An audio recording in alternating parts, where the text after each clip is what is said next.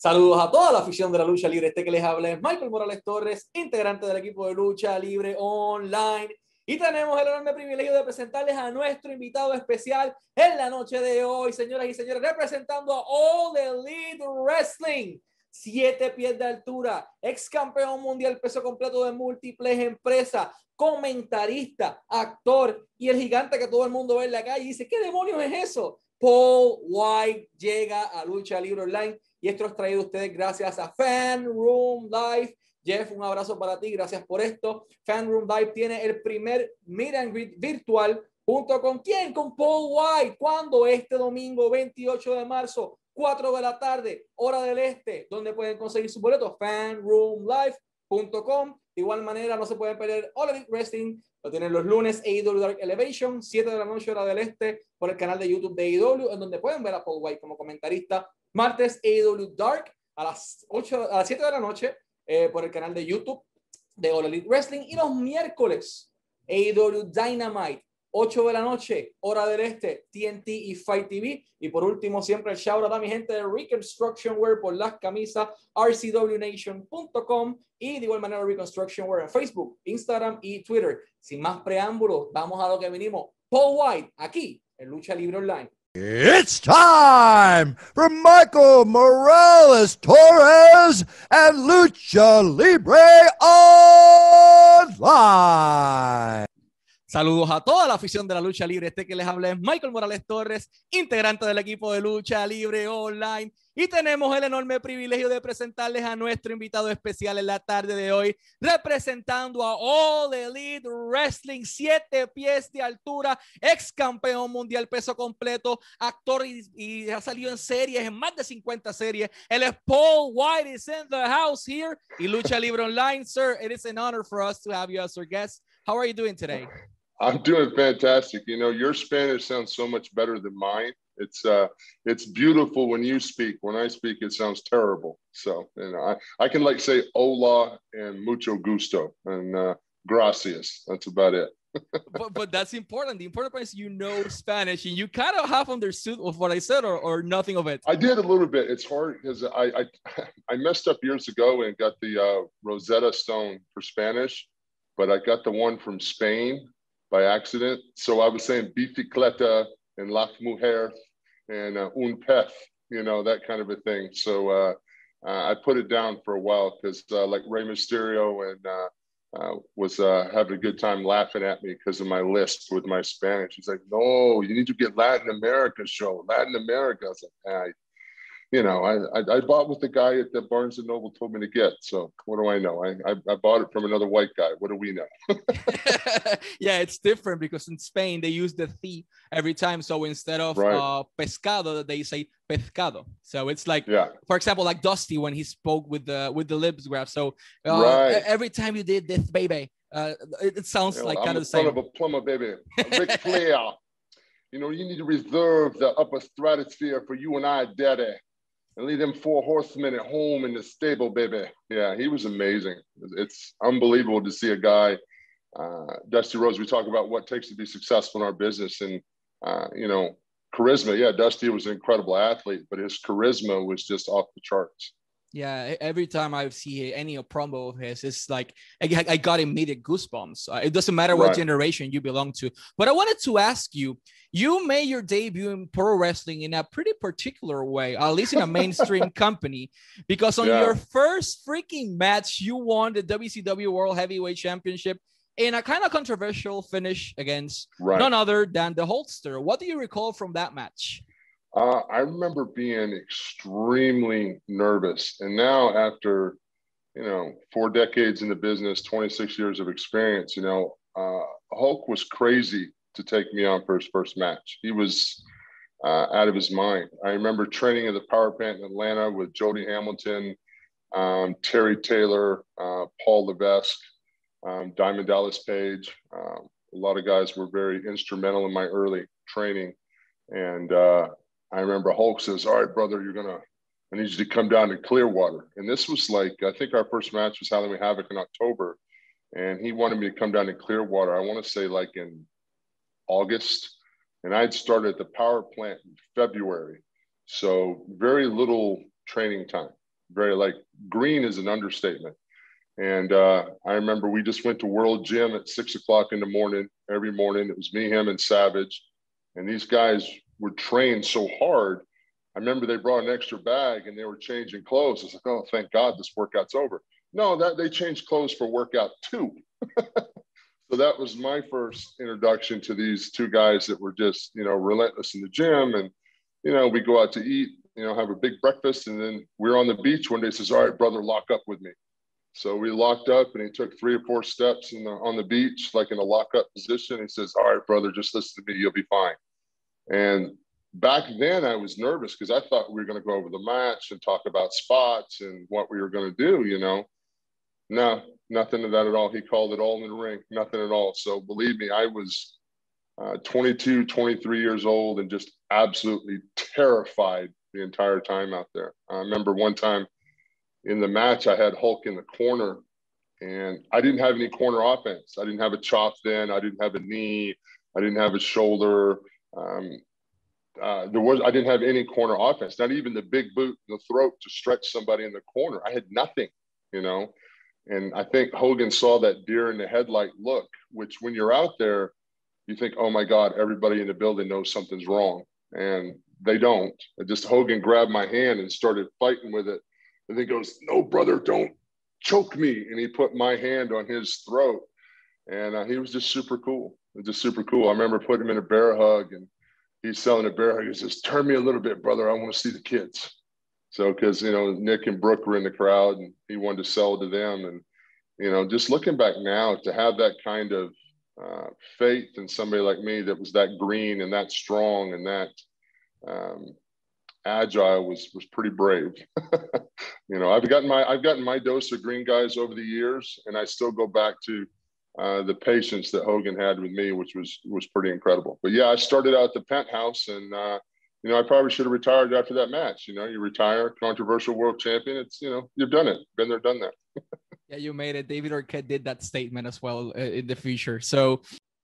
Y ahora le pregunto a Paul White, gente, ¿Qué se sintió para Paul White vencer a Hulk Hogan, a The Holster, al Brother, en su primera lucha en WCW? Su primera lucha fue contra Hulk Hogan y por el campeonato mundial peso completo de WCW y Big Show, en el momento dado de Giant, actualmente Paul White, gana esa lucha. Entonces él dice que se sentía extremadamente nervioso en aquel momento, que Hulk Hogan estaba loco, porque por llevarlo a su primera lucha así tan verde, eh, Paul White revela que entrenó con personas como Terry Taylor, eventualmente de Red Rooster, Paul Levesque, eventualmente Triple H, Diamond Dallas Page, y ellos fueron varias de las personas instrumentales en su carrera en aquel momento. Uh, Hogan le pidió en algún momento dado, oye, brother, ven acá, vámonos tú y yo para Clearwater. Y él dice, sure, acabo de entrenar en el Power Plan, pero vamos para allá. Y cuando va a entrenar con Hogan por primera vez, ahí estaba también Macho Man. Yeah, ticket. Macho Man Randy Savage The Hulkster, los dos en un gimnasio con Paul White, le dieron una paliza entrenando en el sentido de que estuvo fuerte el entrenamiento y le dijeron, ok, ahora cámbiate que ahora vamos a entrenar lucha. Es como que, pero espérate, sí, también hoy, todo corrido. Y de momento Hogan se lo lleva un día para la playa eh, a entrenar y le dice, ok, hermano, sería, sería, sería, brother, put me in a lock. Hermano, ponme un candado y ahí está, una toma de árbitro. Ok, así lo vas a hacer. Y así fue que los conoció cuando estaban en la playa pasaba eso y dijo que en aquel momento tenía 22 años, ternerito, joven, dice que estaba aterrorizado. Y en un punto, cuando llega esa lucha que todo el mundo estaba esperando, específicamente Paul White, estaba en la esquina, pega a Hogan contra el esquinero y no sabe qué hacer. Televisión en vivo, pay-per-view, millones de personas viéndolo, su primera lucha titular contra la leyenda más grande de la industria y no sabe qué hacer. ¿Y qué pasó? Ah, aquí la embarré, aquí perdí todo. No, para eso está su compañero. Y Hogan le agarra la mano y le dice, hermano, pónmela en el cuello, pónmela en el cuello. Y se aseguró, y ahí se la puso en el cuello directo, ¡ah! Y empezó el Carlos. Y de esa manera salva la lucha. Cuando lo vio, como él dice, como un deer in a, un deer in a headlights. Cuando ahí el del venado, cuando la alumbra las luces que no sabe qué hacer. Pues así estaba Paul White aquella noche. Y Hogan lo ayudó. Um, en un punto no sabían qué hacer. Cuando Hogan lo vio perdido, pues le hizo, lo ayudó de esa manera. Luego lo puso un abrazo de oso, un bear hug, y le dice, Vírame para poder ver el público, para ver los muchachos. ¡Ya! Y ahí vende el dolor. Y Hogan lo tuvo bajo su ala durante toda la lucha y de manera controversial. Cuando aún estaba verde y empezando, Paul White se convierte en el primer individuo en ganar el campeonato mundial peso completo eh, de alguna empresa en su primer intento. ¿Quién es la segunda persona en hacerlo? Pentagon Junior o Penta Cero Miedo en Impact Wrestling, quien también está en el Wrestling. Pequeño detalle. Fan Room Live, 28 de marzo, 4 de la tarde, hora del este, fanroomlive.com para conocer a Paul White en persona. Bueno, en persona no, de la comodidad de su hogar, va a poder hablar con él, va a poder chatear con él y puede conocer a sus gatos, quién sabe. Así que no se lo pueden perder. Uh, but I wanted to ask you, you mean you started in the wrestling industry in 1994. So 27 right. years later, you had an important decision to make in your career. Right. Uh, you left the other side of the fence, and now you had a, a world of possibilities, and all elite wrestling was your immediate choice. I mean, why choosing AEW over any other pro wrestling company or Hollywood project? Because as I mentioned in Spanish, well, you've acted Hollywood, in 50 right. other projects. Yeah, well, Hollywood right now is going through a tough time. Obviously, this is pandemic. I mean, there's a lot of projects that are being shot, but I mean, you've got to be, you know, an A-lister actor to get that stuff going. I'm just really established in my Hollywood career. I had a little bit of success with the the Big Show show, so I think people understand I can read a script now. They can trust me to put me behind a camera or in front of a camera, rather.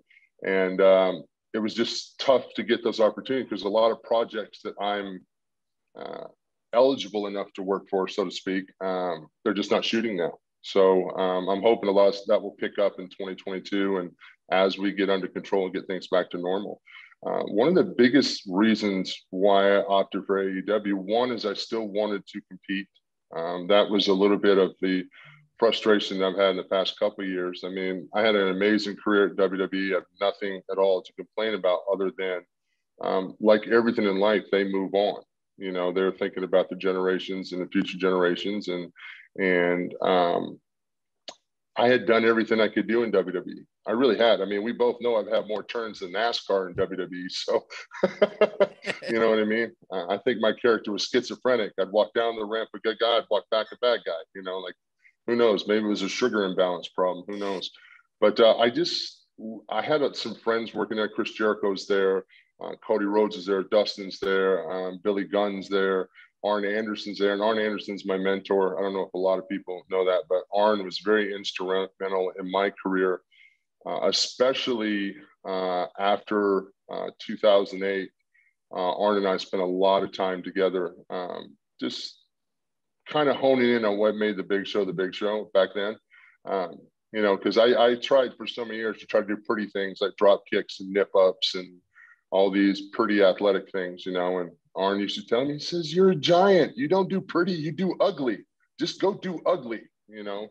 And uh, so once I found out the best for me, uh, we honed in on that. But uh, Arn being there, um, and I saw some of the success that AEW was having. I mean, they were selling out. You know, they sold out Vegas faster than everybody, than anybody uh, when they did that uh, that pay per view in Vegas, and they had great success in Chicago. Um, and they just had that grassroots um, fighting from underneath kind of a thing. And when you're passionate about the industry, and you're passionate about the business, and you want to compete, you want to go somewhere where you can contribute the most. And that's one of the things I felt about AEW is that I could go in there, still be a talent, still work in the ring, uh, pursue some personal things. Like, you know, I'm doing this color commentary thing now, which uh, is just it's been wonderful having Tony Schiavone for a partner, but there's a lot of fast thinking. And uh, I've learned that a lot of these young men and women in AEW have a lot of different names for things. So I have to uh, I have to learn the, the new style names. Oh, my cat wants to be in the interview. Thank you, Leo. Bye, Leo. You're not you're not getting paid to do this. I'm not paying you in cat treats for this appearance. I'm just letting you know. Um, you know, he's always trying to photobomb me. But the, the opportunity was there, you know, and I spoke after my contract ended with WWE, I spoke with Tony Khan uh, for a while on the phone because it was one of those things, like you said, I did have to make a decision uh, on what I want to do, and I just really enjoyed. I just really enjoyed talking to uh, to Tony and what the vision we both had for me and what I could do for AEW, and and uh, it just really, uh, at my age and everything that I've been through, you know, it's nice to be able to go someplace and take all that experience and all that knowledge and put it to work and also pass it along. Because that's what you want to do. I can make the most impact there, helping the the young talent in AEW and help a lot of their bigger guys understand who they are. And it's not necessarily doing it my way. That's not the thing. Uh, professional wrestling is an art form. you have to find out what works for you. But there are certain ways of learning to discover yourself that are universal that I think I can help with a lot of people.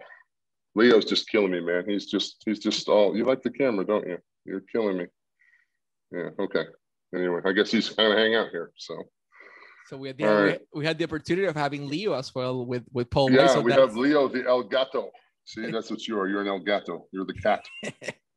Y la pregunta de los 60 mil chavitos, como decimos acá en Puerto Rico, ¿por qué Paul White selecciona IW? Más de 50 películas en su récord. ¿Por qué no se fue a Hollywood? Sencillo. Eh, Hollywood en aquel momento y todavía por medio de la pandemia pues, está en un proceso difícil. Eh, hay proyectos, pero no hay tantos proyectos. Tienes que ser un A-lister. Eh, y ahora es que están confiando en Paul White después del Big Show Show, que era su show en Netflix, eh, para poder soltarle un libreto y como que, ok, este tipo sí sabe actuar. Ah, entonces la gente confía en él, pero para los proyectos que él es elegible por su tamaño, por su estilo y por todo, eh, pues todavía no están filmando. Pero él es una leyenda en la industria. Él espera, y nos dijo acá en exclusiva, que para el 2022 todo debe estar más a la normalidad y podemos para el 2022 posiblemente ver a Paul White nuevamente en el cine o en la televisión, sea Netflix, sea algún proyecto. Dice que tuvo una carrera increíble con WWE. Les agradece.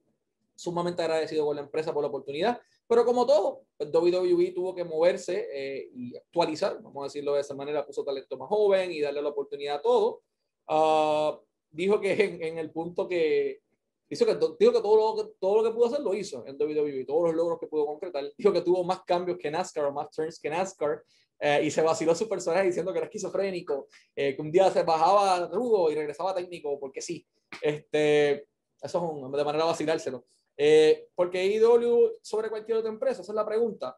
Uh, Cody Rhodes estaba ahí, Billy Gunn estaba ahí, eh, Arn Anderson, quien fue parte instrumental en su carrera, eh, estaba ahí de igual manera. Son personas que aprecia. Arn Anderson, de hecho, fue la persona que, que, le dijo, ok, tú eres un gigante, ¿para qué tú vas a hacer cosas bonitas? Haz cosas feas, vamos. Y, y lo, como que le dio un poco de la psicología que él conocería. Vio el éxito que tuvo IW en, en eventos como el Double or Nothing, como el All In en respectivamente Las Vegas y Chicago. Um, y entonces vio que tenían esa base, esos cimientos de la industria de la lucha libre bastante a lo old school en muchas cosas. Eh, y ahí entonces dice como que esta gente está teniendo éxito, vio el éxito que tenían.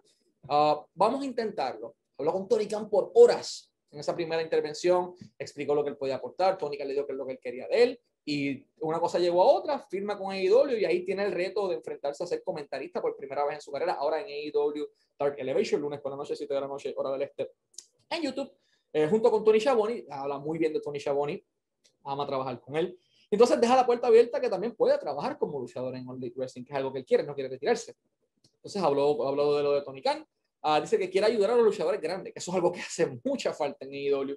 Pues tipos como Brian Cage, tú ves tipos como Luchasaurus, como el mismo Dick Kingston, y hay veces que los ves como sin la dirección correcta. Eddie Kingston es otra cosa, demasiado, el micrófono, todo, pero los otros dos muchachos específicamente, como que Lance Archer, este, y él quiere ayudar a esos muchachos grandes, a esos big men, a, a crear un estilo, a descubrir quiénes son, no bajo su perspectiva como luchador, sino la industria es un arte, como él dice, y quiere ayudarles a poder alcanzar el próximo nivel como, como Big Man. Y su propósito como veterano es ese, si quiere eh, subirse al cuadrilátero, enfrentarse a retos nuevos, pero específicamente ayudar al talento joven. Yeah, uh, and I wanted to ask you regarding the creative process, the backstage scene in right. AEW. So compared to everyone you've been before, uh, right. what's different from Tony Khan, from the EVPs, from the creative part, uh, compared to the There's no writers. There's no writers. Really? No writer, no, no, no, promo writers, no anything. No, no. For 26 years, I've had everybody write everything that I was going to say. I'm a giant. I'm 500 pounds. Like, I'm like, I know how big I am. Like, it felt awkward because I never got to really express myself as as because I have a quick wit. At least I think I do, and um, you know that was always kind of shoved in a can because this is the image that this company wanted you to portray, and this is the image that you had to be.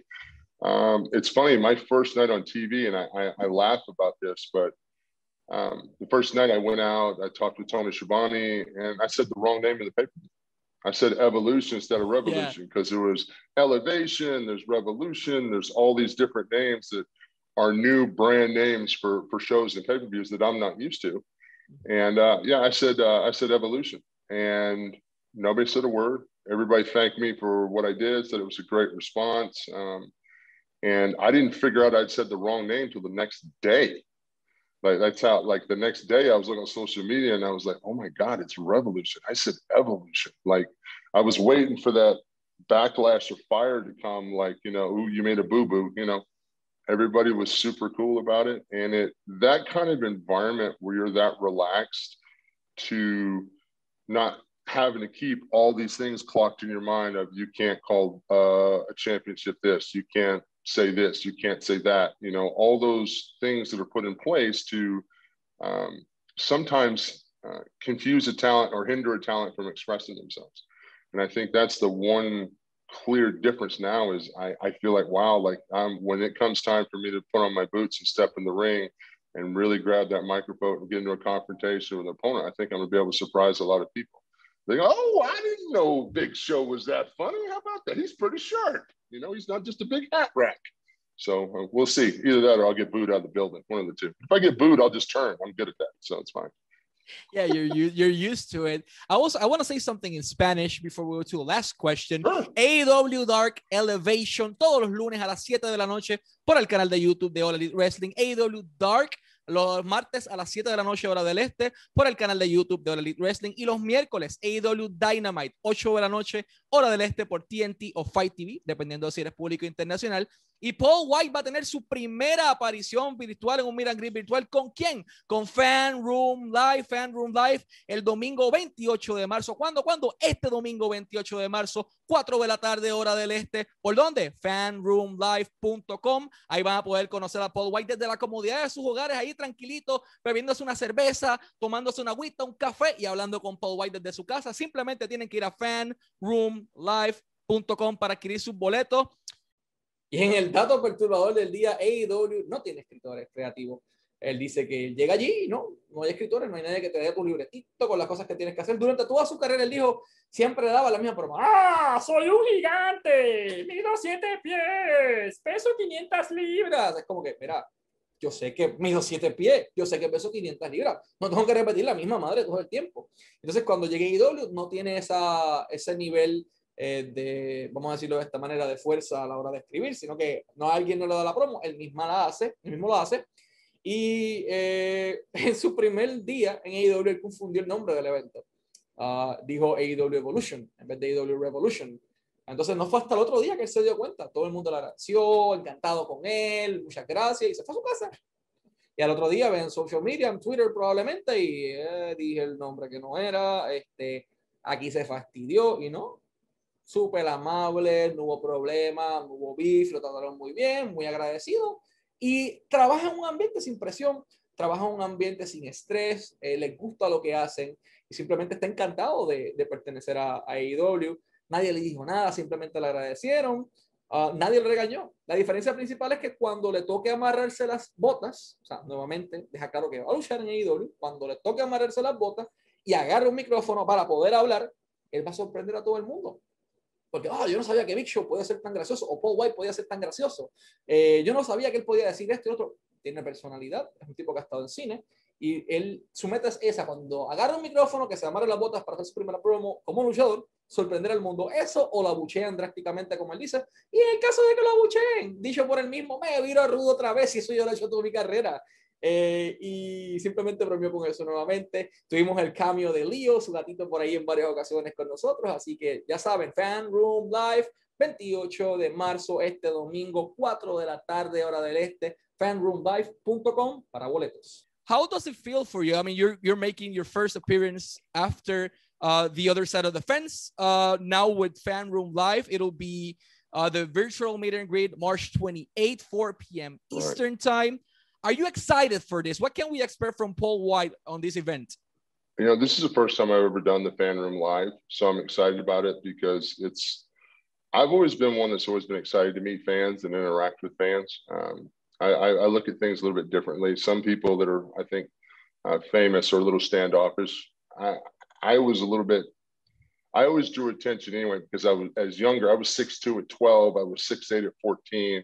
I've used to pe- I've been used to people that I don't know staring at me like, oh, what is he? What is that? Oh my God, you know that kind of a thing. At least now I have a job where they go, oh, that's that wrestler guy. So um, I've always enjoyed interacting with fans, and I think that's one of the things that I get to do in situations like the fan room live thing or or meet and greets and stuff. Is I get to show a little bit of who I am and my personality, and hopefully I make them uh, uh, more of a Paul White fan by the end of it. So, yeah, this is a new thing, so we'll try it, and uh, hopefully everybody tunes in and has some great questions, and we'll have some fun. And fingers crossed, they might get to see Leo as well.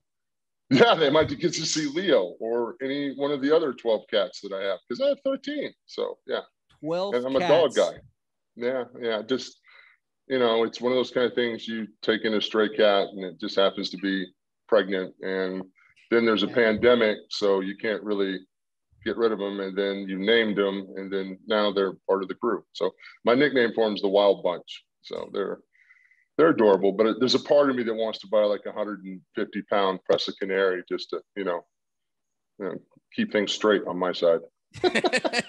well, Mr. White, for us, it's been an honor to have you as our guest. Always wishing you success in all of your projects you, and Michael. personal life. And yeah, uh, let's hope to see you on the 28th, 4 p.m. Eastern Time, fanroomlive.com for tickets. Go get them now before it is too late. You might got to get Leo to meet Leo and Big Show or any of the other cats. The important is it. it's from the commodity of your house. So get to it, uh, and trust me, you every it'll be worth every single cent. And thank you so much for your time. Thank you so much. I'll make sure I send you that check for that ringing endorsement. Thank you very much. ¿Qué podemos esperar de Paul White este próximo domingo 28 de marzo? 4 de la tarde hora del este. Fan Room Live, fanroomlive.com para boletos. El primer meet and greet virtual y la primera aparición en Fan Room Live para Paul White. Dice que él ama a la gente. Dice que cuando estaba en la calle antes, ah, mira, ese tipo mide 7'2, 7'1. Oh, ¿qué es eso? Un monstruo. Pero ahora le pagan por eso. Es un tipo grande. Ahora no es como que, oh, un monstruo, eres un luchador. Es distinto. Y él quiere llegar allí y compartir con todos ustedes, tener la oportunidad de conocerlo, de conocer sus familiares, de hablar con ustedes, de expresarle su gratitud. Y simplemente él ama compartir con el público y eso es lo que él quiere hacer este próximo domin- domingo, 28 de marzo, 4 de la tarde hora del este por Fan Room Live, a través de fanroomlive.com para boletos Miran Great virtual di- directamente desde la comunidad de su casa. No pueden perder esa magnífica oportunidad.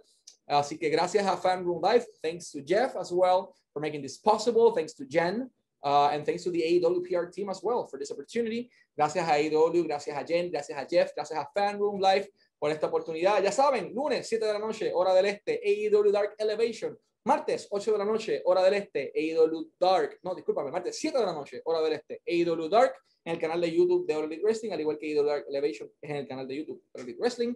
Miércoles, AEW Dynamite, 7 de la noche, eh, 8 de la noche, hora del este, a través de TNT y de Fight TV, fanroomlive.com para los boletos del and Greet virtual y siempre el shout out a mi gente, eh, a Jay y a Reconstruction Wear por las camisetas rcwnation.com. Gracias a todos por estar en sintonía Lucha Libre Online, la marca número uno de Pro Wrestling y Combat Sports en español. Y gracias a Paul White y a Leo por esta excelente conversación. Este ha sido Michael Morales Torres para Lucha Libre Online. Así que gracias a todos. La marca número uno de Pro Wrestling y Combat Sports en español. Nunca lo olviden. Sigan pendientes porque todavía falta mucho